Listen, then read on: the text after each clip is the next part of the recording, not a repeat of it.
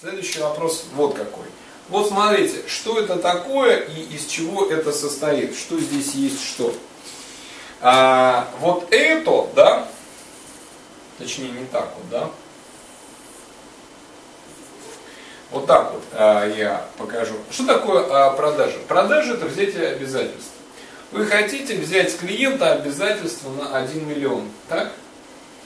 Логично? А, но этим обязательствам должно соответствовать что? Некая ценность, которую вы создаете. Согласны?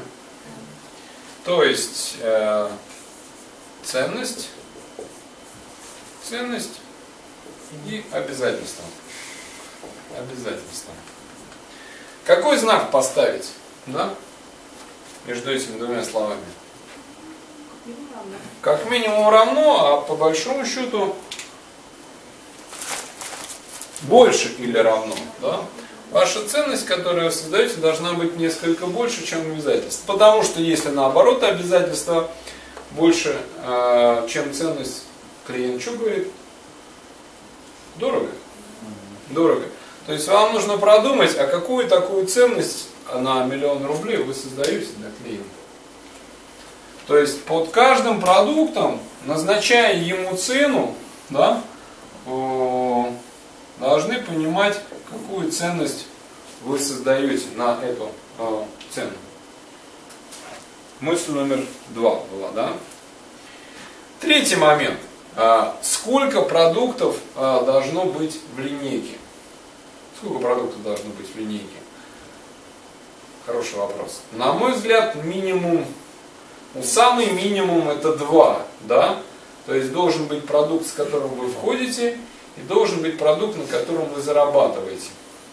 Ну, согласитесь, лестница из двух ступенек – а, она не очень э, хорошая. И в любом случае, два патрона в барабане лучше, чем один, но хуже, чем пять.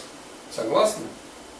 Поэтому количество ступенек э, здесь как бы зависит от того, э, от, опять же, от, э, помните, да, lifetime value, да, то есть от пожи... если у него пожизненная стоимость, грубо говоря, э, там 100 рублей, ну, вы там 10 ступенек не сделаете. То есть он у вас получится одноразовый.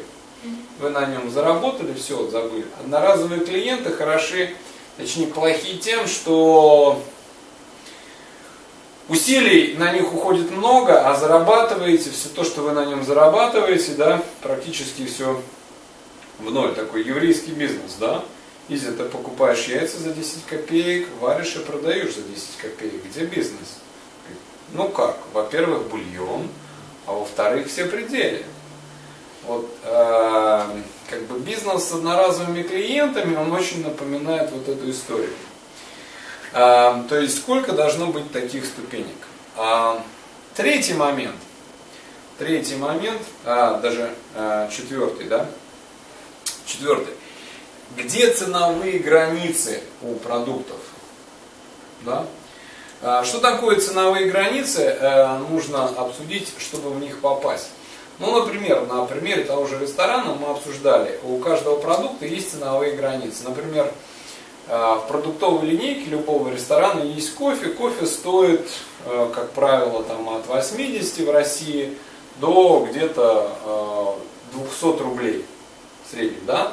Почему, как вы думаете, почему в редких-редких ресторанах кофе стоит э, там уже 250-300, э, если где-то есть 400 рублей. Ну, потому что, потому что там уже начинается ценовая граница другого продукта под названием бизнес-ланч.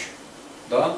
И когда мы сопоставим, так, кофе 250 и бизнес-ланч, грубо говоря, 250, хоп, не стыкуется, не стыковочка. То есть есть определенные ценовые границы, а где они находятся, это вам нужно знать как бы вашего клиента.